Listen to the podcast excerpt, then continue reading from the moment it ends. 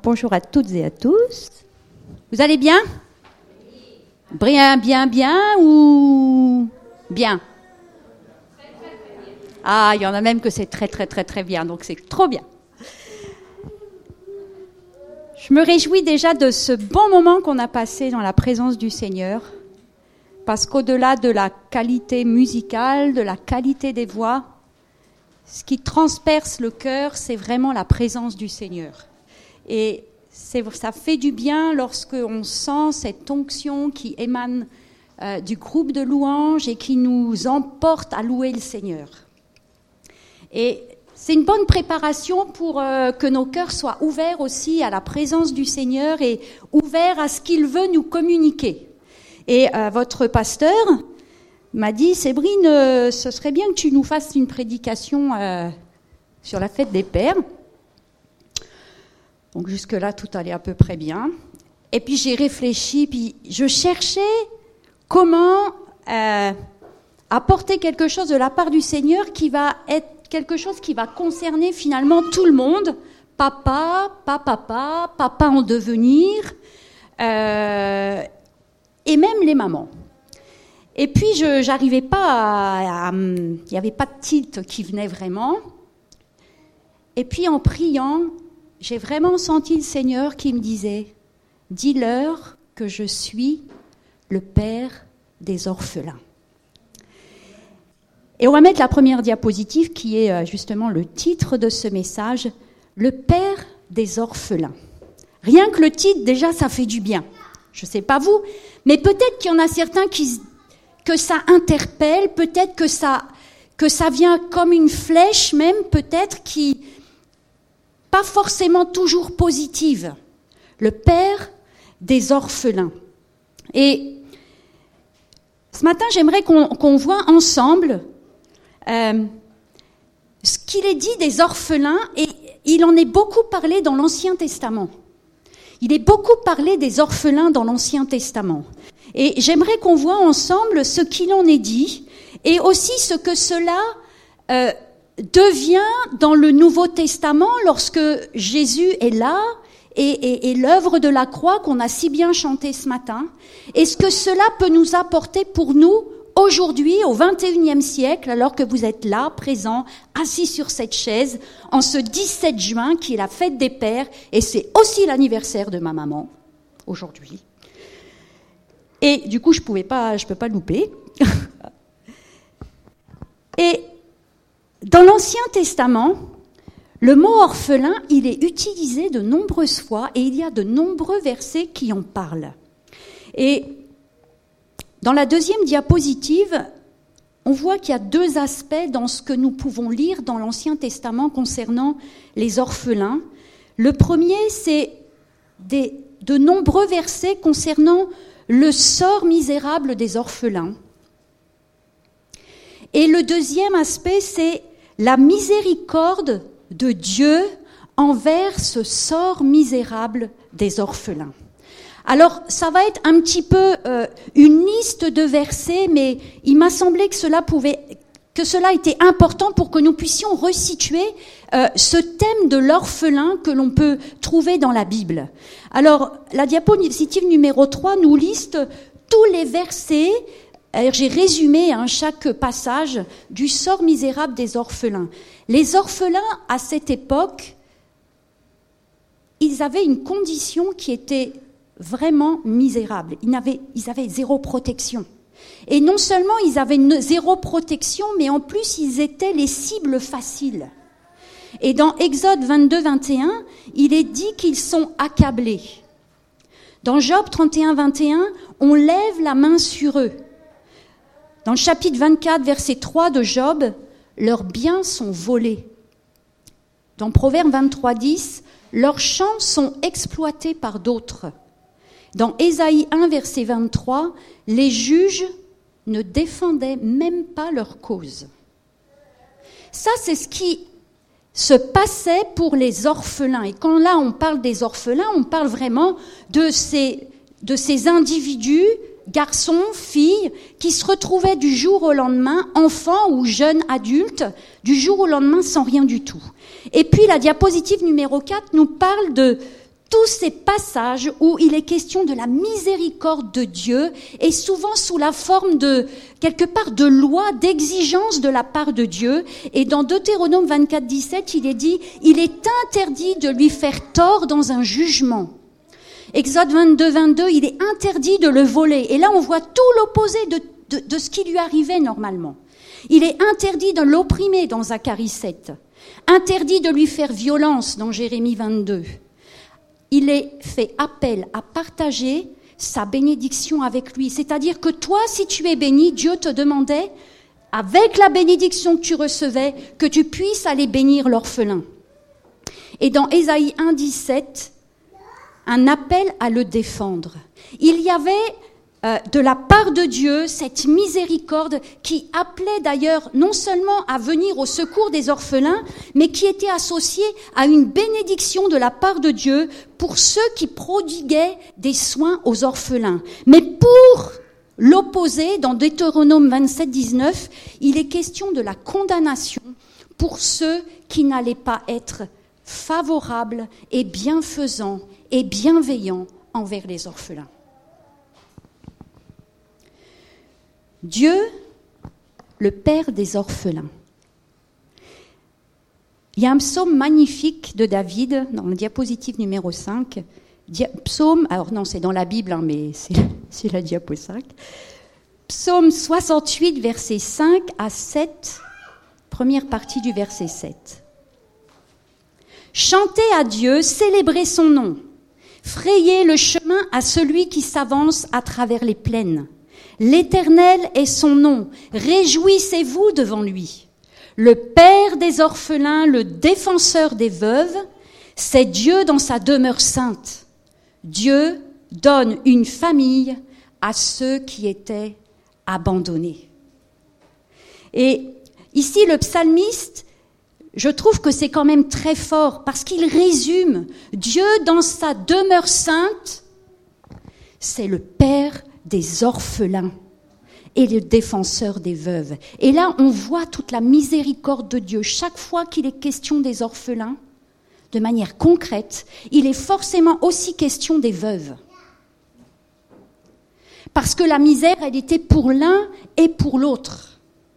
La malédiction qui pouvait arriver sur cette famille, elle était pour l'un comme pour l'autre. Les Israélites, ils aimaient, dans la diapo 6, les, Israélites aimaient considérer que leur Dieu, que leur Dieu était le Père des orphelins. Osée 14, verset 3 nous dit que l'orphelin trouve compassion auprès de Dieu. Et dans Exode 2, 23, que Dieu entend ses cris. Ce verset, Dieu entend ses cris, m'a fait penser à ce passage où Agar est chassée et où elle part et où elle est dans le désert et où un ange vient parler à Agar et lui dit, ne pleure plus, Dieu a entendu les pleurs de ton enfant. Vous savez quoi? Dieu a entendu les pleurs d'un orphelin. Il a entendu les pleurs d'un enfant qui était éloigné de son père et qui, pour le coup, devenait orphelin. Il est le père des orphelins. Et je crois que, je crois que la condition des orphelins touchait particulièrement le cœur de Dieu. Parce que la condition des orphelins, Finalement, c'est une condition qui n'aurait jamais dû exister. Dieu, dans son plan pour l'humanité, n'a pas prévu l'orphelin. Ça ne faisait pas partie de ses plans. Et Dieu, quelque part, était profondément touché par cette condition. Et dans, dans, dans l'Ancien Testament, on a de nombreux exemples hein, de, de, personnages qui sont orphelins. On a l'exemple d'Esther. On a aussi l'exemple de Lot, où il est dit qu'il n'avait plus de père. Et ça explique pourquoi son oncle l'a aussi toujours protégé. a fait un peu remplacement.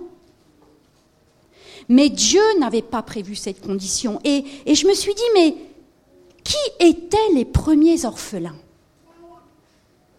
Qui étaient les premiers orphelins?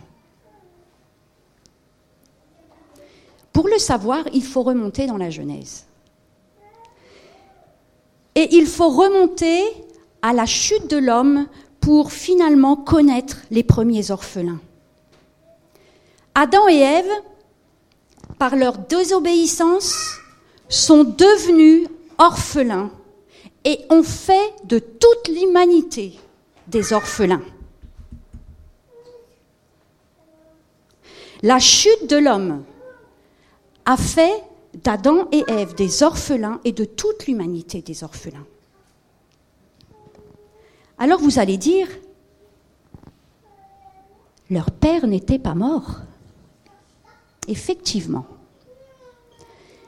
Mais Adam et Ève, par leur désobéissance, finalement ont fait le choix de ne plus être attachés à leur Père créateur et de s'attacher au Père de la rébellion, du mensonge.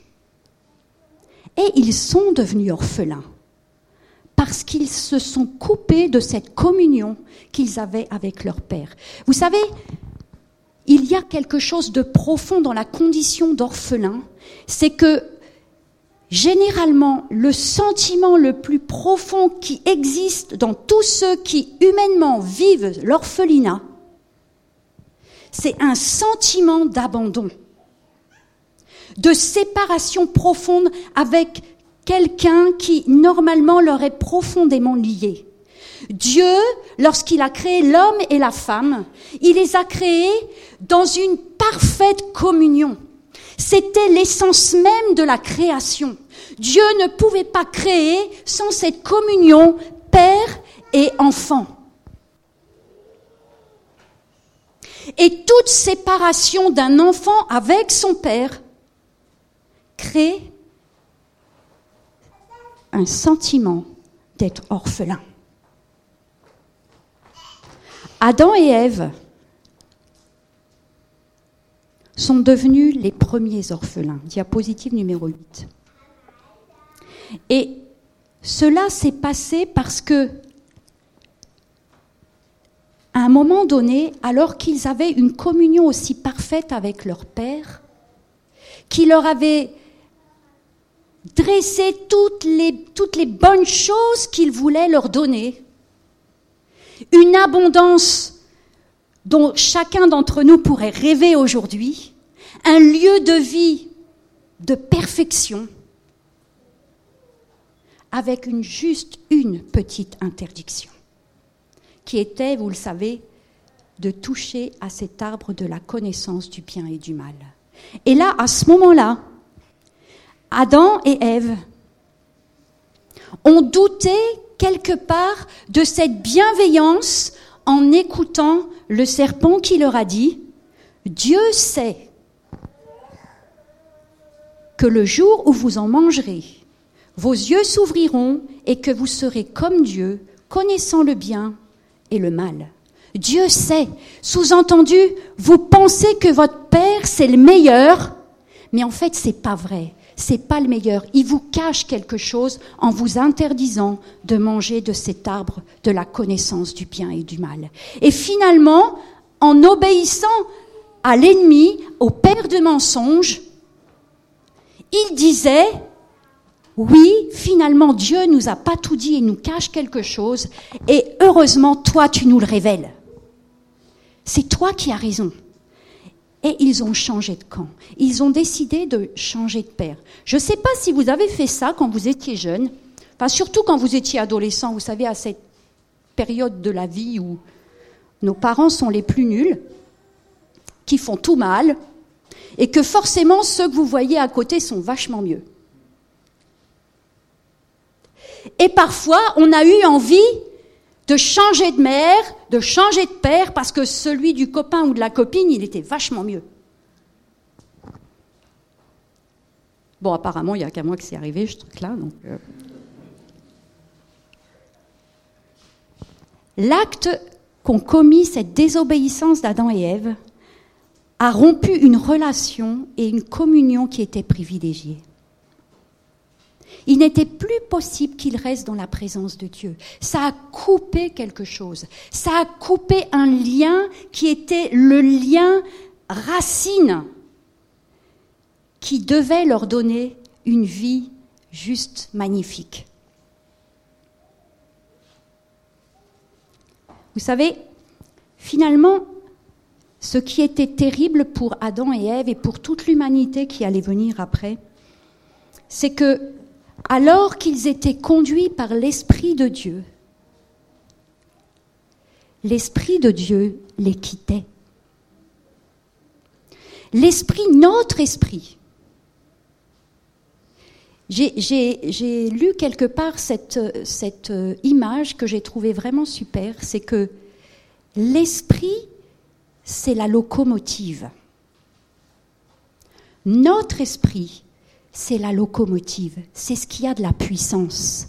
Et la locomotive, elle tire les wagons qui, eux, n'ont pas de puissance s'il n'y a pas une locomotive qui les tire. L'esprit, c'est ce qui va conduire, alimenter notre âme et qui va aussi avoir des conséquences sur nos actions. Et si cet esprit, cette puissance qui est en nous, n'y est plus, nous allons être conduits par une puissance qui ne sera peut-être pas la bonne. Adam et Ève quelque part, ont perdu cette puissance de la présence de Dieu qui devait les amener parfaitement bien. Il est dit qu'ils sont ensuite été comme des vagabonds. Ils étaient devenus orphelins et vagabonds parce qu'ils n'étaient plus dirigés par cet esprit de Dieu qui était en eux auparavant.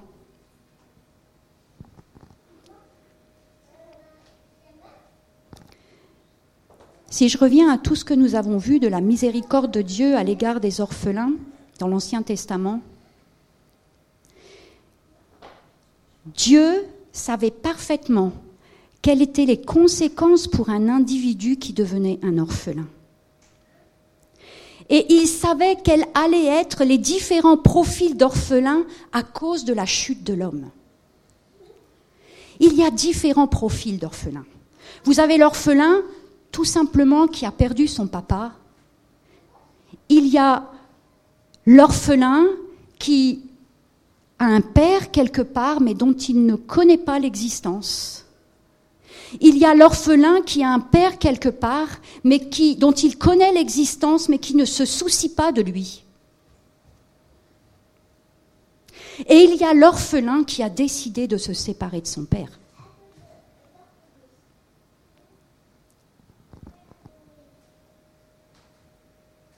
Celui qui était normalement la protection et la sécurité. Dieu était père d'Adam et Ève comme protection et comme sécurité. Et il a voulu que cette dimension du Père, ce soit ça. Et on le voit, un papa, c'est une sécurité, c'est une autorité bienfaisante et bienveillante. Et c'est une sécurité. De la même manière, que ce papa qui est aussi mari représente aussi une sécurité et une autorité bienveillante dans la famille. C'est ça que Dieu a voulu. Et pour certains, ce n'est pas possible de l'être, parce qu'ils ne l'ont juste pas connu, parce qu'ils ne l'ont pas vécu. Et parce qu'ils ne l'ont pas connu et qu'ils ne l'ont pas vécu, ils ont même la crainte de le devenir, de peur de ne pas l'être, de ne pas être ce père bienveillant qui apporte sécurité dans la famille et sécurité auprès de son enfant.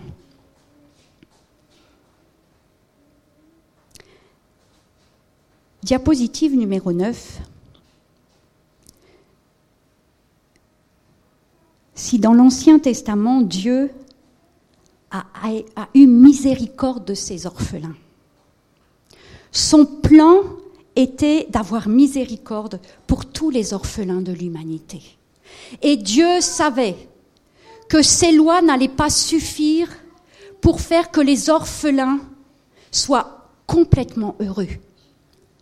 Et Dieu a cherché aussi un plan et à travers le plan du salut, à travers Jésus, pour que nous ayons le pardon des péchés, pour que nous puissions avoir la victoire dans tous nos besoins, il a aussi fait en sorte que nous puissions trouver à travers Jésus, à travers l'œuvre de la croix, un Père pour chacun d'entre nous.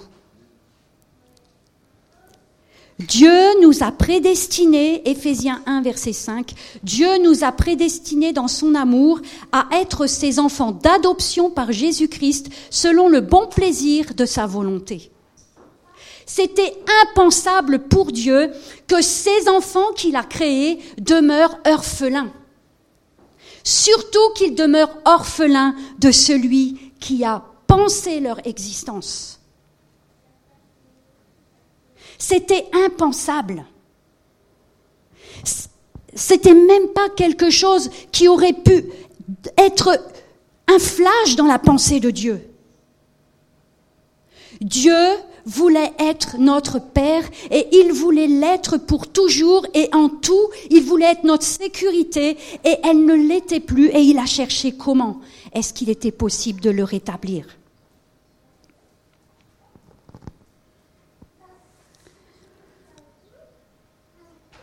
Dans le Nouveau Testament, nous ne retrouvons plus vraiment tous ces versets que nous pouvions trouver dans, l'Ancien Testament. Vous savez pourquoi? Parce que dans le Nouveau Testament, il y a quelque chose qui est créé qui n'existait pas dans l'Ancien Testament. C'est l'Église. C'est quoi l'Église? L'Église, elle est composée d'individus qui, reconnaissent qu'ils ont un Père qui s'appelle Dieu, qui leur a apporté le salut, le pardon des péchés, et que tout cela fait que cette Église est une famille. Et cette famille, elle est là aussi pour prendre soin des orphelins. Dans l'Église, il y a des hommes et des femmes qui deviennent une famille pour ceux qui n'ont pas eu de père ou qui n'ont pas eu de mère ou qui n'ont pas eu de père et de mère au sens où nous l'entendons normalement. Et il y a des tas de témoignages dans ce sens. Et ces femmes et ces hommes, ces chrétiens et ces chrétiennes qui font ça auprès de ces jeunes ou de, parfois même de ces adultes qui sont en souffrance, accompagnent et restaurent, amènent à la restauration. Parce que lorsque je prends soin de quelqu'un qui peut-être a eu un père et une mère, mais qui ne les ont pas eus dans le sens où nous l'entendons et qui en ont souffert, ils n'ont pas seulement besoin de trouver un père et une mère qui prend soin d'eux, ils ont aussi besoin de trouver des chrétiens et des chrétiennes qui les amènent à être restaurés, à apporter le pardon et, et à retrouver quelque chose de juste dans la relation avec ses parents. Dieu nous a prédestinés à être ses enfants d'adoption. Vous savez ce qui est incroyable? C'est que lorsqu'un enfant est vraiment orphelin, n'a plus de papa, n'a plus de maman, et qu'il est adopté véritablement, que quelqu'un accueille et finalement décide de lui donner son nom, de le reconnaître comme étant son enfant, même s'il n'en a pas été le géniteur. C'est déjà quelque chose qui restaure l'enfant en question et qui peut lui être profondément salutaire. Mais lorsque Dieu dit qu'il nous adopte, il y a quelque chose de plus fort que ça encore. Parce qu'au moment où il nous adopte, il nous donne, il nous communique aussi sa nature. Jamais un père qui adopte un enfant ne pourra lui donner son sang ou, faire en sorte que l'ADN finalement soit similaire. C'est impossible humainement. Mais lorsque Dieu nous adopte, lorsque nous l'adoptons comme père, alors sa nature vient en nous. Alors ce qu'il est est en nous. Alors l'amour dont, il fait tellement preuve vient en nous. Et tout l'héritage qu'il dit qu'il nous donne est vraiment à nous. Ça, c'est la différence. Diapo numéro 10, c'est de Pierre, chapitre 1, verset 4. Ceux qui deviennent enfants de Dieu reçoivent en eux par le Saint-Esprit la nature de leur Père céleste, la vie même de Dieu et du Seigneur Jésus-Christ. Mais ça, ça paraît juste ouf. Est-ce que vous vous rendez compte? Ceux qui deviennent enfants de Dieu reçoivent en eux par le Saint-Esprit la nature de leur Père, la vie même de Dieu et du Seigneur Jésus-Christ. Je crois qu'on est bien loin de l'expérimenter, hein, n'est-ce pas? On en est loin. Mais on est certainement en chemin.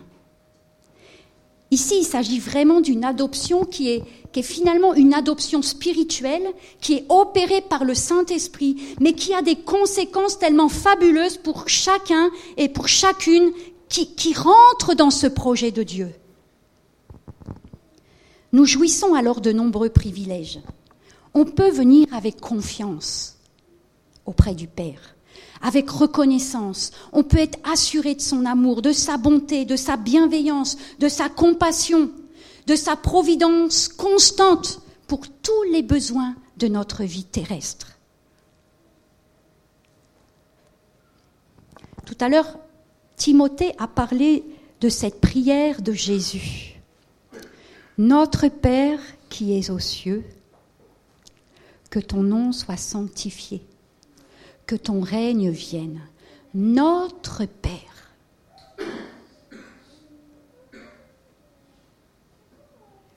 Toute cette prière, elle est conditionnée au nôtre. Toute cette prière, elle est conditionnée au nôtre. Parce que rien ne se passera. Rien de cela ne se réalisera si à un moment donné, je ne décide pas que Dieu, ce Père céleste, est mon Père. C'est ce qui va me donner de pouvoir vivre cette prière, de pouvoir dire que ton règne vienne, que ta volonté soit faite dans ma vie. Je n'ai pas peur de la volonté, de ta volonté pour ma vie, parce qu'elle est motivée par un amour si fort et si puissant que je sais que ce sera le meilleur pour moi. Mais si je ne suis pas convaincue de ce mon Père, il y aura toujours un doute, surtout si dans ma vie, mon Père humain n'a pas été quelqu'un en qui j'ai pu avoir confiance, quelqu'un vers qui j'ai pu aller avec assurance, quelqu'un qui m'a apporté sécurité, quelqu'un qui ne m'a jamais déçu. Et je ne dis pas qu'on ne peut pas décevoir, parce que je ne pense pas qu'il existe un papa qui à un moment donné n'est pas peut-être déçu son enfant. Mais il ne s'agit pas de cette profondeur de la déception. Il y a de nombreux chrétiens qui n'ont quand même pas vécu profondément ce Notre Père.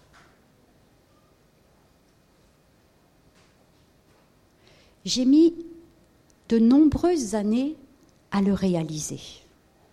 Et pourtant, j'étais, là, j'étais engagée, je vivais une vie avec le Seigneur qui était une vie bénie. Mais à un moment donné, j'ai senti que je n'avais pas vraiment mesuré la profondeur de ce notre Père. Et je ne pouvais pas détacher Dieu, mon Père, de mon papa, qui avec tout ce qu'il a voulu bien faire, a fait beaucoup d'erreurs. je n'arrivais pas à détacher les deux. Et vous savez quoi? Si vous mettez toujours à côté de Dieu votre Père l'image de votre papa terrestre, vous n'y arriverez jamais. Il n'y a pas de comparaison possible. Et même si vous avez eu un papa génial et formidable et fabuleux, celui qui est là-haut vous apporte quelque chose encore de plus. Une sécurité pour toujours. Une assurance pour toujours.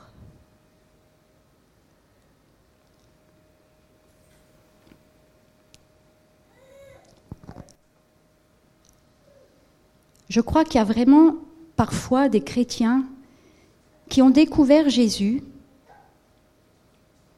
mais qui finalement se comportent toujours comme s'ils étaient des orphelins.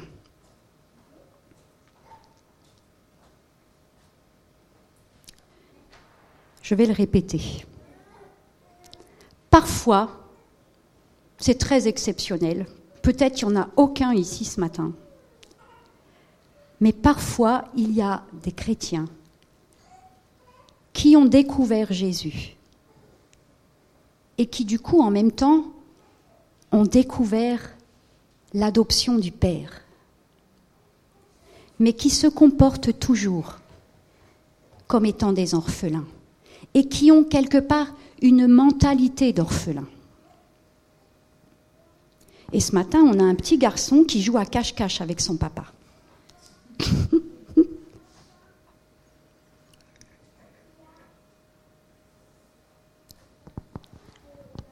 Parfois, on parle de Dieu comme étant notre Père, mais dans notre attitude ou notre comportement de chrétien, finalement, on ne le vit pas vraiment dans une réalité. On est, dans le désarroi très rapidement lorsque une difficulté survient alors que nous savons et que nous avons dit que Dieu est notre Père, que Dieu est notre sécurité, que Dieu, c'est celui qui nous abandonnera jamais, qu'il est notre bon berger. Ouh là là, combien de fois est-ce qu'on a récité le psaume 23, L'Éternel est mon berger, je ne manquerai de rien. Je perds mon travail et je m'effondre littéralement et j'oublie l'Éternel est mon berger, je ne manquerai de rien. Et il faut revenir à notre Père qui est aux cieux. Un chrétien orphelin, c'est un chrétien qui est malheureux et qui finalement n'a pas fait l'expérience de l'amour véritable de Dieu pour lui ou pour elle. Vous savez, quand Jésus était avec ses disciples, il représentait le Père. Et les disciples de Jésus avaient trouvé, compris qu'ils avaient un Père céleste dans le ciel. Mais Jésus sur terre, pour ses disciples, était une véritable sécurité. Et on imagine et on comprend combien quand Jésus est parti, quand Jésus a été crucifié, ils étaient juste perdus, comme abandonnés, sans repère. Et d'ailleurs, quand Jésus annonce à ses disciples qu'il va partir, il y a Pierre qui, presque un petit peu paniqué, lui dit, mais, où vas-tu? Sous-entendu, mais attends, non, c'est pas possible, tu peux pas partir, tu peux pas nous laisser, tu peux pas nous abandonner, on va faire quoi sans toi? Si t'es pas là, on est perdu. Et Jésus de répondre, diapositive numéro 11, Jésus de répondre, je ne vous laisserai pas orphelin. Je viendrai vers vous. Jésus leur dit, je ne vous laisserai pas orphelin. Je vais vous faire découvrir que votre Père, vous le trouvez, vous le comprenez, vous le vivez à travers moi parce que je suis présent, mais vous pouvez continuer de le vivre même quand je suis absent, parce que je vais vous envoyer celui qui va vous révéler le Père chaque jour de votre vie, le Saint-Esprit, ce consolateur, celui qui nous accompagne, celui qu'on a pu sentir ce matin pendant ce temps de louange qui était bien là au milieu de nous et qui vit en nous. En venant en nous par l'Esprit, par le Saint-Esprit, Jésus nous révèle notre destinée, notre chemin, notre Père. Et il nous donne une nouvelle espérance et une nouvelle puissance de vie. Lorsque nous accueillons Jésus, nous accueillons le Père, nous accueillons l'Esprit du Père et nous redonnons de la puissance à notre locomotive. Et lorsque nous tirons notre âme, lorsque nous, nous tirons notre corps, parfois faible et fatigué, il y a une puissance qui nous aide à avancer.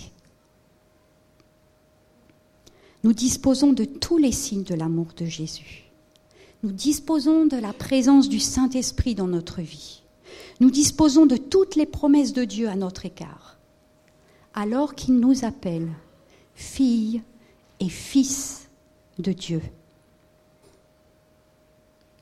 Et il nous invite à y mettre de la réalité et à ne pas nous comporter comme si personne ne veillait sur nous, comme si personne ne pourvoyait à nos besoins, comme si nous n'étions pas sous la faveur d'un Dieu qui est Père. J'aime prier et dire Seigneur, merci pour ta faveur sur ma vie, aujourd'hui encore. Vous êtes toutes et tous sous la faveur de votre Père céleste. Que vous le vouliez ou non, c'est quelque chose que Dieu a prévu pour nous, que nous soyons sous sa faveur. Mais il nous faut être rattachés à ce notre Père, mon Père.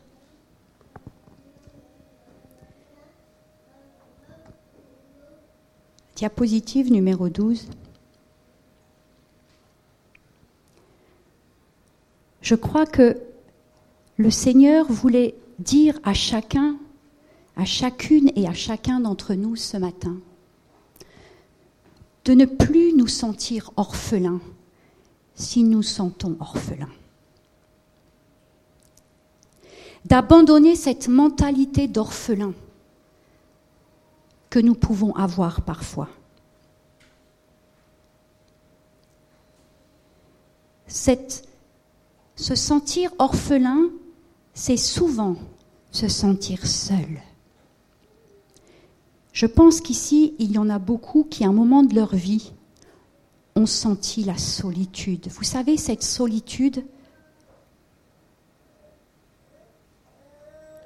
où il vous semble qu'il y a vous et rien autour. Pendant des années, j'avais cette image de moi-même comme suspendue à un fil dans l'univers, avec le vide tout autour, avec rien finalement, rien avec quoi je me sentais rattachée. Mais finalement, il y avait ce fil.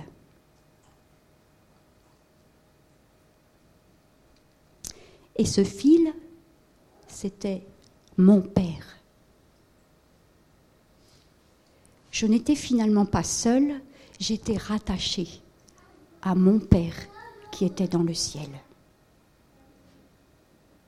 Et quand j'ai reconnu ce Père dans le ciel, c'est comme si tout ce noir qui était autour de moi prenait de la lumière.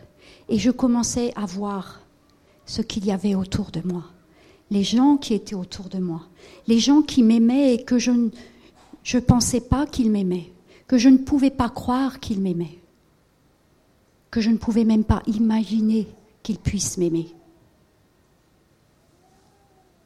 Si tu te sens seul, suspendu dans cet univers, le fil qui te tient, c'est le fil de notre Père.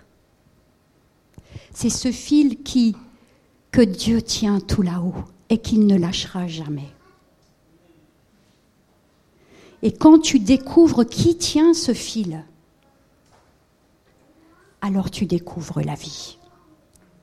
Et tu découvres la vie en abondance. Dieu, ce matin, veut vraiment que nous puissions sentir cet amour.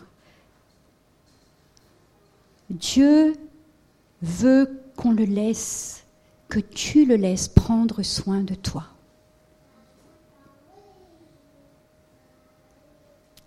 On va dire, il est là pour ça. Depuis toujours, il est là pour ça. Depuis le moment où il t'a pensé, alors même que tu n'existais pas encore. C'est ce qu'il voulait. Et il ne pouvait pas vouloir ou penser autre chose. Et Dieu ne veut pas qu'on se contente seulement de croire qu'il est un Dieu bienveillant. Il veut qu'on le vive dans le quotidien. Il ne veut pas seulement que tu saches qu'il est un Dieu qui pardonne, il veut que tu vives son pardon. Il ne veut pas seulement que tu saches que c'est un Dieu d'amour, il veut que tu vives son amour.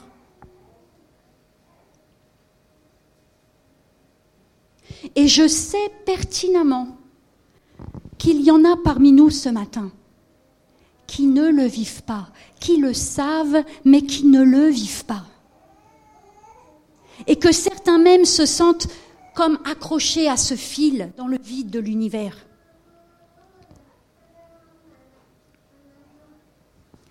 Et peut-être qu'il y en a qui l'ont vécu, qui un jour, alors qu'ils se sont donnés à Jésus, ont compris combien ils étaient aimés de leur Père.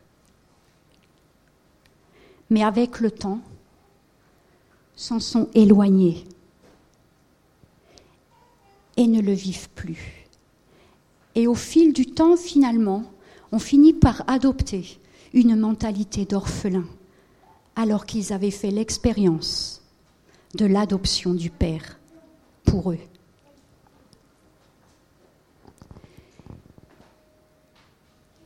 C'est la fête des pères. Mais finalement, Dieu veut ce matin aller au-delà du fait de bénir tous les papas qui sont présents ou tous les papas en devenir. Il veut ce matin que chacun d'entre nous puisse découvrir ou renouveler cette découverte de cette adoption du Père. Je ne sais pas où vous en êtes par rapport à ce Père, à ce qu'il représente, ce Père céleste représente pour vous dans votre vie, dans votre quotidien. Je pense qu'on ne découvrira jamais toute la dimension de ce Père céleste en une seule fois. Mais il y a une base et cette base, elle s'appelle notre Père.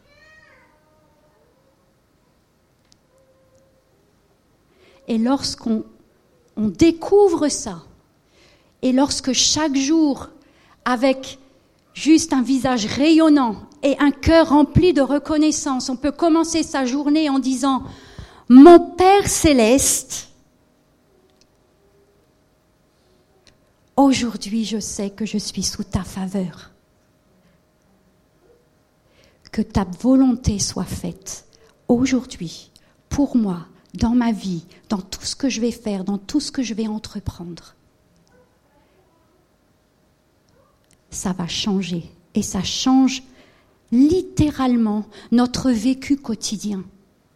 Et ça nous prédispose et ça nous dispose à vivre des choses et à voir les choses tout à fait autrement, parce qu'on est dans une sensibilité, parce que l'Esprit de Dieu est en nous, parce que nous reconnaissons l'Esprit de Dieu en nous qui va nous guider et qui va être puissance tout au long du jour. Et c'est pas seulement le dimanche matin quand on est au culte, c'est chaque jour, lorsque nous nous levons, lorsque nous nous mettons en marche, lorsque nous présentons notre journée au Seigneur et que nous partons. On part avec cette assurance d'être dans la sécurité parce qu'on a un Père qui veille sur nous. Est-ce qu'on peut dire Amen à ça? Et est-ce qu'on peut se lever? Seigneur, je veux ce matin te remercier de ce qu'en ce jour de fête des pères, tu veux à nouveau te révéler à chacun d'entre nous, te rappeler pour certains. Pour d'autres, tu veux qu'ils te découvrent. Et je ne sais pas ce matin si, si quelqu'un n'a peut-être pas encore vraiment fait cette expérience avec Jésus.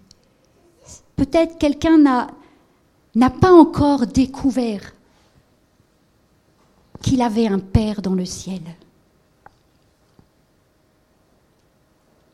Et j'aimerais te dire que ce matin, le Seigneur vient tout près de toi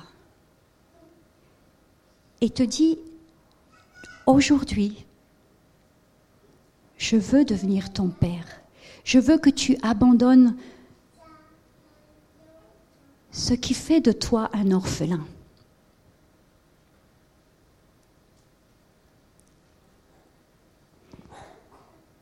Je veux que tu me découvres. Je veux que tu me laisses t'aimer. Je veux que tu me laisses te restaurer. Je veux que tu me laisses t'accompagner chaque jour de ta vie. Je te donne le salut, mais je veux aussi que tu me découvres comme Père. Et peut-être que d'autres ont découvert le salut, mais n'ont pas encore véritablement fait l'expérience de cette adoption profonde d'un Père. Et peut-être que d'autres l'ont vécu, mais se sont éloignés. Se sont éloignés de ce Père qui pourtant leur a apporté tellement de bénédictions. Peut-être que tu as pris de l'assurance dans ta vie chrétienne et que tu as oublié à quoi tu étais rattaché, ce qui faisait que cette assurance est ce qu'elle est aujourd'hui.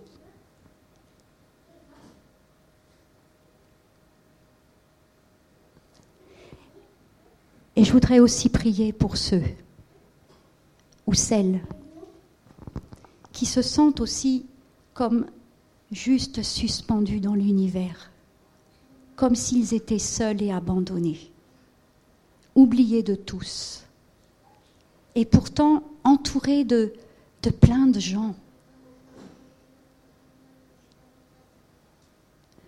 Tu n'es pas seul, parce qu'il y a ce fil qui est tenu par la main de ton Père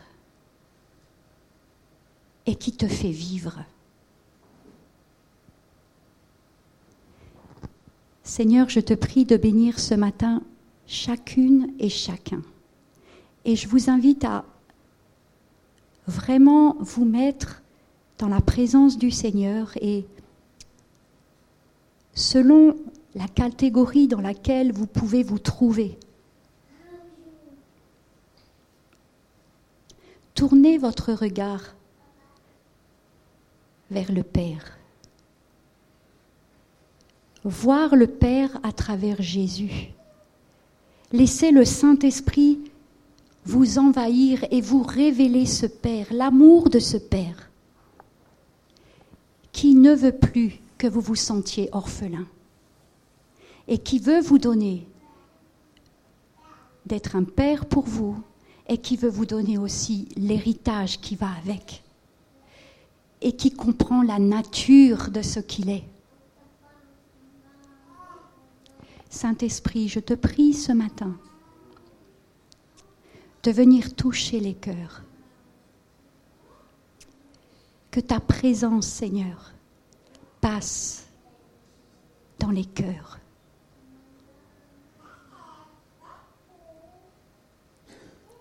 Que tu viennes convaincre celui qui est distant, celui qui se met à l'écart,